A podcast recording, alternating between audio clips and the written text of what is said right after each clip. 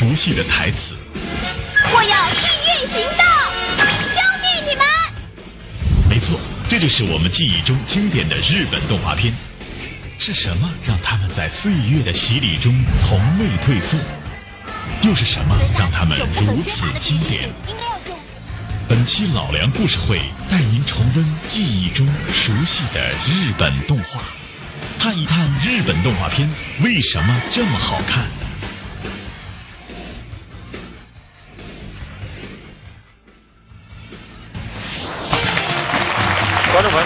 欢迎您收看由踏浪电动车冠名赞助播出的老梁故事会，我是老梁。您可以通过登录优酷网或者是新浪娱乐来了解我们节目一些最新的动态。那么今天呢，我们给大家说一说日本动画片。那么日本动画片呢，在上个世纪八十年代、九十年代，在中国大陆啊是盛极一时。我们可以说，相当多的七零后、八零后、九零后的朋友，他们童年当中非常重要的记忆里边，一定有日本动画片的影子。那么，如果您的年岁啊比较大，可能您是五零后、六零后，你也一定不会忘了那个时候带着孩子一起坐在电视机前看动画片那种乐趣。有很多的当时的小朋友啊，比方说放了学以后在外边玩，如果家长在这喊说：“你们赶紧回家吃饭。”门里接着玩，要说赶紧回家，六点半到了，动画片开始了，唰，全回家，端着饭碗吃饭，再看动画片，这也成了一个时代一群人的共同的记忆。那今天呢，我就带着这种记忆当中一些特有的一些东西，和大家一起回顾一下那个时候充满童真的乐趣的那个年代。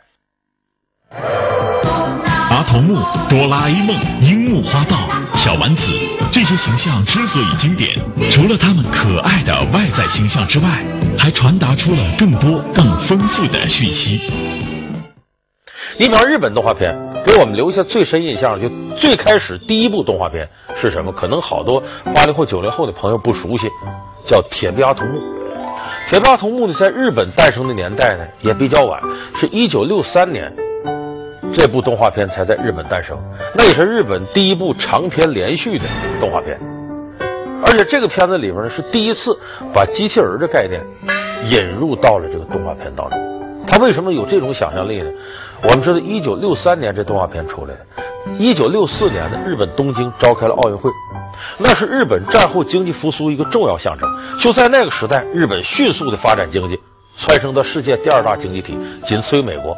所以当时日本呢是高科技为一个基本的发展特点，所以日本人对高科技当时那种严谨的态度，那种无比向往的追求精神，不知不觉就融入到动画片当中。他把机器人搁到里头。但是你说他机器人，这是日本当时的一种高科技发展思维，可是它里边受中国动画精神的影响也挺大，包括中国的一些神魔故事。铁臂阿童木是怎么出现的呢？这里头有一个科学家叫天马博士，他儿子呀。车祸死了，他想念自个儿的儿子，就照着自个儿儿子小孩的模样造了这么个机器人阿童木。所以阿童木呢，你看是个机器人，外形特别可爱。包括后来咱们中国海尔电器那俩孩子那个，那造型就受阿童木影响特别大，活泼可爱的孩子。当然，这个阿童木呢，跟这个现实世界中的孩子区别很大，他是孩子里的超人。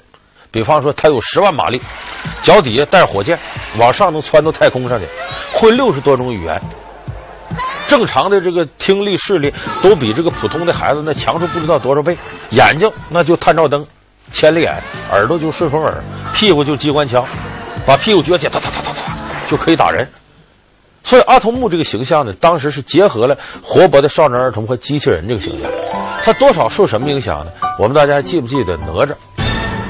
哪吒把这个龙王三太子今儿给抽了，然后呢，东海龙王告到玉帝那儿，这得抓元凶啊！哪吒没办法，为了帮助自己父亲陈塘关总兵李靖洗清责任，叫割骨还父，割肉还母，自杀了。然后他师傅太乙真人呢，摆七朵莲花，哪吒还魂。这个岂不非常类似于天马博士的儿子车祸？他思念他儿子，就再造一个儿子，就是阿童木。而且哪吒脚下的风火轮跟阿童木脚底下的火箭功能是差不多的，所以我说这个时候中国传统的神魔文化其实对日本动画是有影响的。那么这里边呢，阿童木既有小孩的天真，同时他毕竟是个机器人，所以当时呢那个年代一九六三年出这个动画片，把时代放到了未来。说阿童木是哪年出生的呢？这个事情是发生在二零零三年的四月七号。大伙儿注意啊，我说一九六三年这动画片诞生，他说的是四十年之后的事情。而四十年之后，在二零零三年四月七号，日本的新作市真把阿童木列为自己市里的公民。就这一天，这是算他诞生了。这是为了纪念这个伟大的动画形象。所以这里边是说的未来的事儿。所以他把机器人在这里边到处都是。它设计的很合理，就是我说的四十年以后，四十年以后肯定机器人大行其道了。这个东西怎么掉了？你怎么又把水龙头给弄坏了？还不快点把让水停止？哎呀，好烫，好烫！哎呀，你真是的，现在全身都弄湿了。托比尔，你自己说，你已经把这个房间的东西弄坏了几样？十二样。没错，听好了。这艘船上特别规定不准搭载机器人的。你现在在这艘船上可是经过特别商量的。哎呀，你所以这里边有些情节，比方说阿童木跟他爸爸一起到国外去，到国外有个老太太跟他一个桌坐着。哎呀，这孩子真可爱，是第一次出国吗？阿童木没听懂这话，正喝汤呢，一口呛着了，顺脑袋顶上，呲儿，这汤就喷出去了。他是个机器人，把老太太给吓坏了。哦，你们第一次来美国啊？哦，不要不说话，夫人在问你，快回答。我们是第一次来。哦，你是机器人吗？哦，是是是，被你说中了。我还以为是你儿子呢。不过做的还真不错。我这还是第一次。而且这里头的阿童木呢，不是一个特招人待见的。他在班级里他是机器人，跟正常人毕竟不一样，就经常受同学欺负，同学看不上他。其实这个是反映了当时日本那种。反对种族歧视的一种思维，让一个可爱的阿童木受到欺负，使我们反思：我们生活当中如果有某一些人和我们有一些细微的差别，或者说大一点的差别，他只要属于我们人类共同的朋友的话，我们应该怎么样去照顾他？所以当时这个反种族歧视的思想呢，在《铁臂阿童木》里边贯穿的也是特别好的。你快出去！爸爸，对不起了。你根本就不是我的孩子，你不要再叫我爸爸了，你只是个机器人而已。出去！那么这个呢，它其实也是日本动画片啊，比我们有些动画片角色设置合理的地方。日本动画片呢，一般它的主角都是有点缺点的。你看阿童木在这里边呢，不受旁边人待见，而且自个儿呢，他得需要有人照顾他，有个茶水博士天天伺候他，照顾他。他有缺点。你像后来我们知道这个日本那个出名的动画片《机器猫》。机器猫里那机器猫不就是吗？它其实是吃啥啥没够，干啥啥不行，当残次品从那个里边挑出来的。所以日本动画片里头呢，往往给他的第一主人公啊一定的缺陷，然后通过这些缺陷呢来展示一些亲和度很强的东西。当然呢，他通过这种方式呢，包括机器猫、铁臂阿童木呢。都反映了日本早期对科技无比向往的那种状态，就里边有一些纯属于科幻的，它不是神话式的神魔幻想，而是科学幻想。那么这些科学幻想，我们看呢，部分的已经都实现了。你比方铁臂阿童木，四十年前跟现在这已经快五十年了。我们看虽然没有做到满世界都是机器人，但是阿童木身上那些构件什么的，在我们现实生活当中是能够实现的。当然这里边呢，也有很多地方呢达不到他这个阿童木里的幻想。你像机器猫里头很有意思，咱们都知道机器猫那个那么大的那大方口袋，往里掏出什么都有，你想要什么都能给你来。有的做过统计嘛，机器猫和它的续集加在一起，它总共掏出了两千一百多件宝贝，不重样的。那么这个幻想来自什么？来自我们生活当中的需要。那个大熊想要什么，机器猫就给它掏什么。哇，好漂亮啊！我好想去看看这种地方。对了，哆啦 A 梦。反正妈妈又不在家，我们就把这个房间改造成森林的样子，然后一整天都来想，真好，真不敢相信这会是在都市里面。我觉得身心都被大自然清洗干净了。所以有的时候你会发现呢，我们现实当中的一些个科技发展是靠什么支撑的？就是靠我们的需要。比方说看鸟在那飞，哎呀，我要能飞多好，飞机就发明了。就这么简单，说我从这个地方那个地方那么远，我要见他快马加鞭得好几天。说这要有个东西一趟线连着，我跟他说两句话呢，电话就发明了。所以是需要推动科技发展。那这里头就有一个非常有意思的命题，美国曾经做过这样的实验，比方说这个找了一些科学家，顶级的科学家，这边是科幻作家。说你们说说吧，三十年以后会什么样？科学家在那写，科幻作家在那写，把这卷子封好了，搁银行里存着了。三十年之后打开你看，科学家说那些都没实现，胡说八道呢。而科幻作家说那些倒有不少实现了。这个是为什么呢？科学的发展呢，需要躲在象牙塔里，向一个尖端往前冲。往往这个尖端科学呀、啊，它跟人现实的需要是有个距离的。你说爱因斯坦发明相对论的时候，现实世界当中有什么样的工业项目、科研项目能用到相对论？很少。就科学一定得跑到时代前头，它才能引领时代发展。而跑到时代前头，就意味着跟现实需求之间是有距离的。而科幻作家不一样啊，他的想象力就来自于自己生活需求啊，他没有科学家那种科学素养那么高，所以我想未来什么样？说现在这个车堵车，那未来整个空气分成六七层，车蹭蹭蹭蹭不同轨道走。他想象的就是着眼于解决现实问题，而这个科技是靠什么推动？就是靠现实需求推动。所以科幻作家他的幻想往往比科学家的研究在现实当中更靠谱。所以你看，日本的动画片呢，其实，在那个时候正好是中国也展开了一次科普运动。我记得我们当时看什么《藏在乌云里蓝光》、《从死亡归来》、什么《美女蛇战士》，像这类的，就是一些科幻的文学作品，也跟当时日本这种动画片是合拍的。可以说，我们很多人小时候对科学的一种追求和幻想，往往是从动画片开始。所以，日本动画片在那个时代，应该说给中国不少的青少年以科学上的启蒙。那么当然了，在那个时代过去之后，因为我们国内的科技水平也提高的时候，动画片呢承载的这种这个科普任务啊，相对就削弱了。可是从动画片里汲取到养料也非常多。你比方说《名侦探柯南》这个动画片，基本就是普及一些侦破和法治知识，有点类似于我们《黑猫警长》，《黑猫警长》也是普及法治知识的。你像《天马流星拳》，这是《圣斗士星矢》里面的，他现在好多人，尤其八零后、九零后，很多人迷星座。从哪儿开始？就是从《天马流星拳》《圣斗士星矢》里开始的，十二星座从那开始的。就它其实普及的是一种星座知识，你甭管它对我们现实有没有用，它带有一种要推广自己价值观的意义。但是相比我们一些动画片，有个《蓝猫三千问》，也是普及科学知识。可是说实在的，言语无味，面目可憎。哎呦，哦，杨博士，我们这下怎么出去呢？啊，有了蓝猫，我们可以查资料嘛？啊，看看这是什么恐龙，有些什么弱点可以利用。蓝猫，你快看，《三叠纪》是中生代的第一季，你根本就记不住它里头什么东西，说教成分太大。所以后来日本动画片一点点与时俱进的发展呢，就从科技这个层面转到关注人性，关注孩子和青少年的这种成长。这时候有一部经典代表作《灌篮高手》，《灌篮高手》来到中国是一九九五年、九六年、九七年这三年。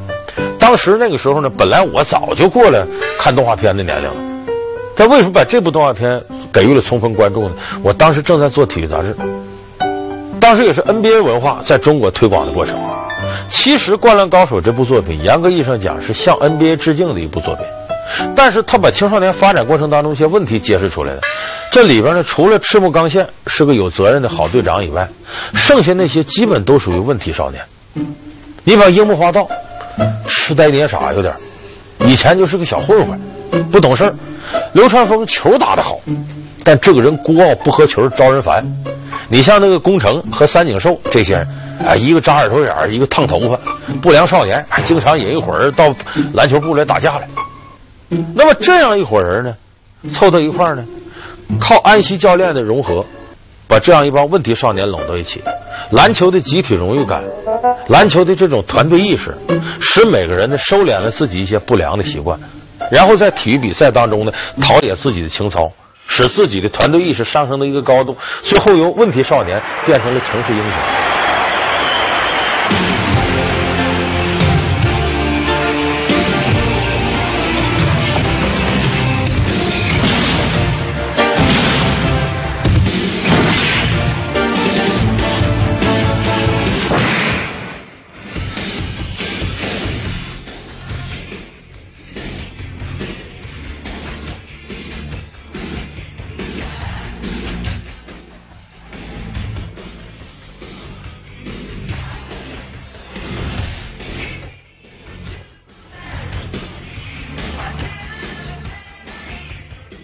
其实这些人在一块干嘛呢？除了打球就是打球，偶尔对异性表示一点好感。你把樱木花道喜欢赤木刚宪的妹妹赤木晴子，这赤木晴子喜欢流川枫，其实这都是点缀。这里边更多吸引人的在于什么？往往对篮球的解释。你比方说两个高中队打比赛，这一场比赛打了七局，一局二十分钟，七局多一百四十分钟，等于现在我们看一场 NBA 转播的时间。而且这里头经常是扣篮过篮了，起来了。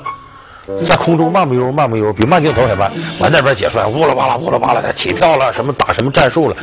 他这里边非常细致的对篮球战术进行了一次普及。我记得里边，因为我本身来讲打过篮球，我对这个东西懂，所以看这个动画片的时候，我一听里边，他甚至讲到了，就是传切、掩护、突分、挤过、绕过、策应这些进攻和防守的细致篮球战术，包括挡拆，里边说的都比较细。其实，在等于向青少年普及篮球知识。当时我们就身边有很多高中生、初中生，他们往往在篮球场上呢，一边是模仿迈克尔·乔丹呐、斯科特·皮蓬啊、丹尼斯·罗德曼，当时芝加哥公牛队那些人；另外一面呢，说我是流川枫，我是樱木花道，我赤木刚宪，我抢篮板球。然后呢，把在动画片里看到的一些战术，其实大多数孩子不懂。你比方中锋打侧应怎么打，他并不知道，挤过绕过的，这有些配合是很复杂的，需要一定训练。但是孩子在模仿的过程当中，获得了基本的篮球知识。我非，你以为我每次都会等你盖火锅吗？尤其我为什么说他是对 NBA 的一种致敬呢？当时芝加哥公牛队。在我第一个三连冠的时期，九一、九二、九三三个赛季呢，那个时候很多孩子刚开始知道有迈克尔·乔丹，真正关注乔丹是乔丹退役之后再回来。芝加哥公牛呢是连续是九六、九七、九八三个赛季都获得冠军。当时的公牛队铁三角就是罗德曼、皮蓬和乔丹。那个时候芝加哥公牛在禅师、菲尔杰克逊带领下打什么战术呢？就三角进攻。其实三角进攻不是一个多玄妙的战术，它不过就是这些。传切、掩护、策应、突分，这四种基本的篮球进攻战术，在篮球场上某一刻最多只经过三个人的手来完成的快速进攻。要求这三个人脚底下特别要活跃，然后各种战术都精通，既能拿球，既能成为进攻的发起者，又能成为进攻的终结者，可以得分。那么当时这灌篮高手呢，就是把芝加哥公牛队三角进攻活生生搬到动画片里边去。所以当时这个片子。得到中国人很多的追捧，不光是他的动画好，不光是里边反映青少年成长的东西，里边还有篮球的普及。那是正是迈克尔乔丹在中国影响力最大的时候，所以他是赶上好时候了。那么《灌篮高手》呢，成了很多青少年一个时代的记忆。那其实日本动画片有一个非常好的优点，就是呢，它绝不是仅仅孩子能看，成年人也能看。而我们动画片一个毛病，生怕孩子看不懂，可不能加什么深刻一点的、带点意义的，就就是孩子面上这些事儿。所以你越肤浅，有的时候甚至孩子都不爱看，因为这种深刻呢，它不仅仅是思维上的，它包括对社会的一种延展。孩子也是生活在社会当中啊，起码他家庭里边看到自己爸爸妈妈、爷爷奶奶，这都是社会上的角色嘛。那么如果你有一些社会文化的东西映衬在里边，也是孩子童年世界的一部分。所以日本动漫呢比较关注这方面。当他在描述孩子的世界的时候呢，里边有很多成年人的思维在里边，和成年人不停地发生各种各样的联系。所以日本的成年人看日本的动画片也觉得好玩，包括我们这大陆很多成年人也跟着孩子一起看。那个时候典型的这种跟家庭有关的代表呢是《樱桃小丸子》。《樱桃小丸子》呢，你按照我们这个对儿童的要求来讲呢，他不优秀。这个孩子呢爱占小便宜。哎，爱钱，不爱干活，不爱动脑，学习成绩也一般，还经常伸手指头挖鼻孔，这些坏毛病。